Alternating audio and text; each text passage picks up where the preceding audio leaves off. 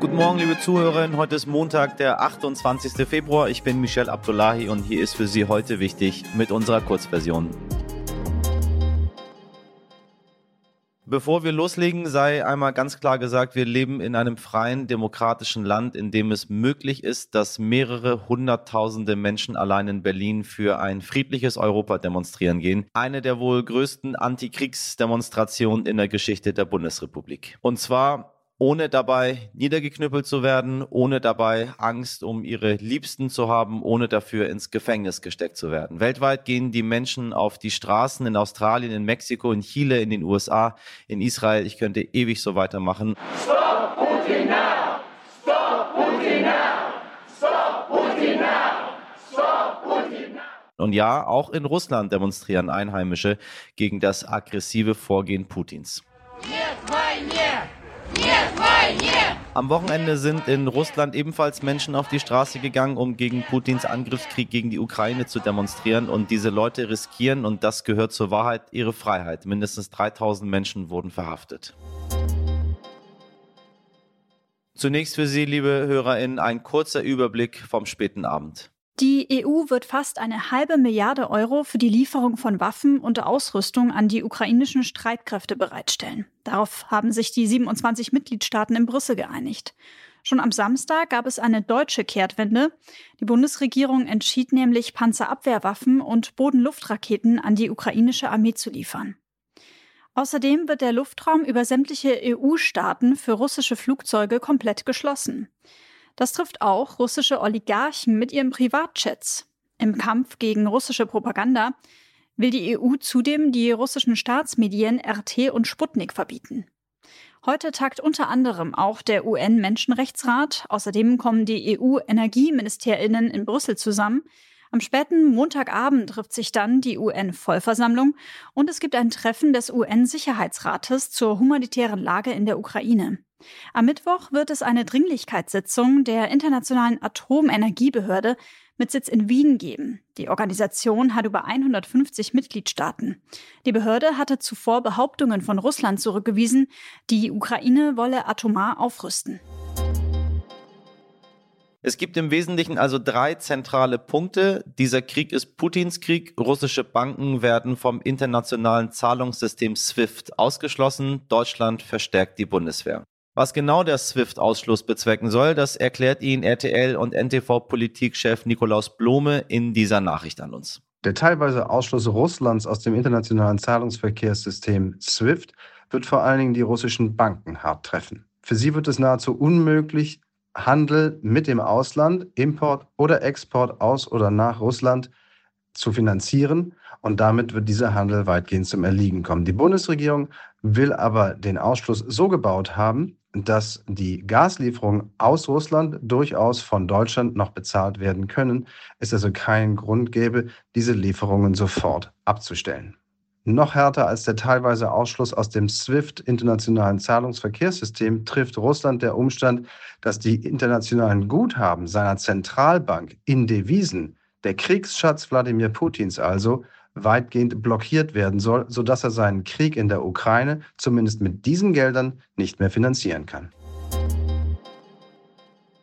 Kommen wir zunächst zu den Schlagzeilen, die wahrscheinlich Ihnen, liebe HörerInnen, jedenfalls definitiv mir hier in den USA und auch meiner Redaktion in Deutschland einen eiskalten Schauer über den Rücken gejagt haben. Wladimir Putin versetzt Atomstreitkräfte in Alarmbereitschaft.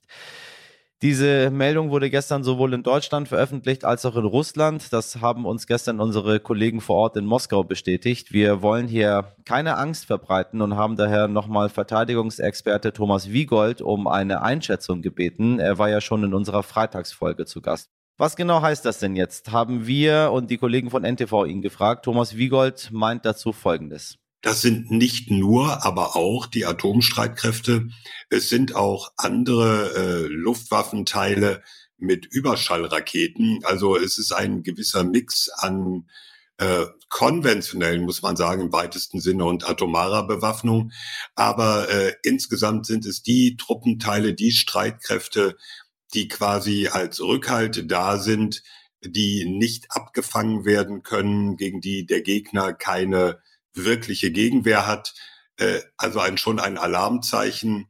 dass äh, Putin offensichtlich bereit scheint, den ganz großen Knüppel rauszuholen. Vermutlich niemand kann einschätzen, wie ernst es Putin mit seinen Drohungen meint. Aber es ist zunächst einmal eine, eine Drohung, die dem Westen signalisieren soll, äh, wir meinen das sehr, sehr ernst. Es ist äh, nach allem, was man so inzwischen weiß, nicht so, dass jetzt die äh, Atombomber beladen auf, auf der Räubahn stehen. Also das ist noch weit deutlich darunter. Es soll dem Westen Druck machen. Es soll sicherlich auch Angst erzeugen. Und wenn ich etwas dazu sagen darf, als jemand, der etwas älter ist und im Kalten Krieg aufgewachsen ist, da gab es dieses gegenseitige atomare Drohpotenzial auch, aber es schien immer von einer, wenn auch schwer verständlichen Rationalität äh, untermauert. Und das Gefährliche ist, glaube ich, dass jetzt diese Rationalität nicht erkennbar ist. Das war Verteidigungsexperte Thomas Wiegold, liebe HörerInnen, mit einer Einschätzung für Sie.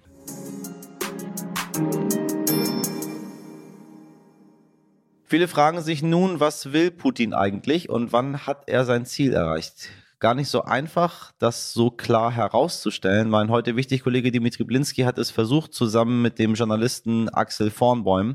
Außerdem haben die beiden über die Verluste der größten russischen Konzerne gesprochen und warum das für Putin noch gar nicht so dramatisch ist und welche Wirkung die Meldungen haben über die angeblich zahlreichen Verluste der russischen Armee. Axel, ich grüße dich. Hallo. Hallo, grüß dich aus Berlin. Fangen wir mal mit der letzten krassen Meldung vom Wochenende an. Ähm, Eilmeldungen überall. Putin versetzt die Atomstreitkräfte in Bereitschaft. Was bedeutet das? Ähm, ist das eine Warnung? Ist das eine Eskalation? Ähm, ordne uns das ein bisschen ein. Was hat das zu bedeuten? Also das ist beides. Das ist sowohl Warnung als auch Eskalation ich würde mal sagen, es ist eine Drohung, die zunächst nur verbal daherkommt, Gott sei Dank, muss man sagen, nur verbal.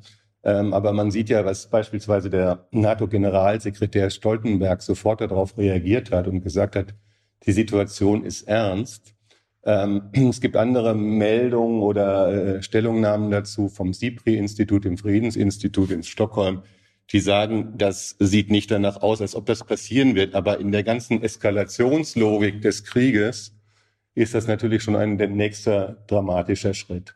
Was das Militär taktisch oder operational im Augenblick bedeutet, vermag man nicht zu sagen, Gott sei Dank nicht, weil wenn die Dinge erstmal losgeschickt werden, dann ist sowieso eine Eskalationsstufe erreicht, die wir uns hier alle gar nicht vorstellen wollen. Nun haben wir auch äh, am Wochenende wiederum gehört, dass es Verhandlungen möglicherweise geben soll an der Grenze zu Belarus. Ähm, noch wissen wir da nicht so viel drüber, aber wie schätzt du das ein? Ähm, ist es realistisch, dass man da ja die Parteien auch an einen Tisch bekommt? Also angeblich ist es so, stand jetzt äh, äh heute Sonntagnachmittag, dass man daran arbeitet. Es gab dazwischen schon das eine oder andere Ultimatum, das auch wieder platzen zu lassen.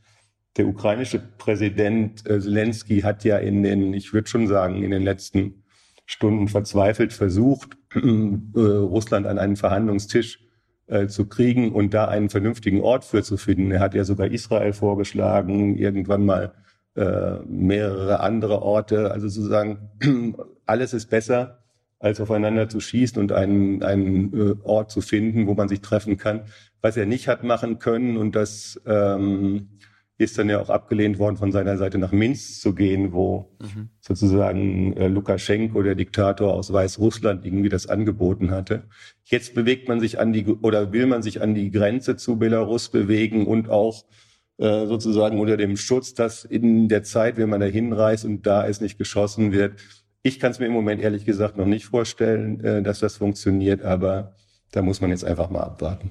Wir werden die Lage weiterhin beobachten und ich danke dir sehr für die Einordnung. Ja, ich danke auch.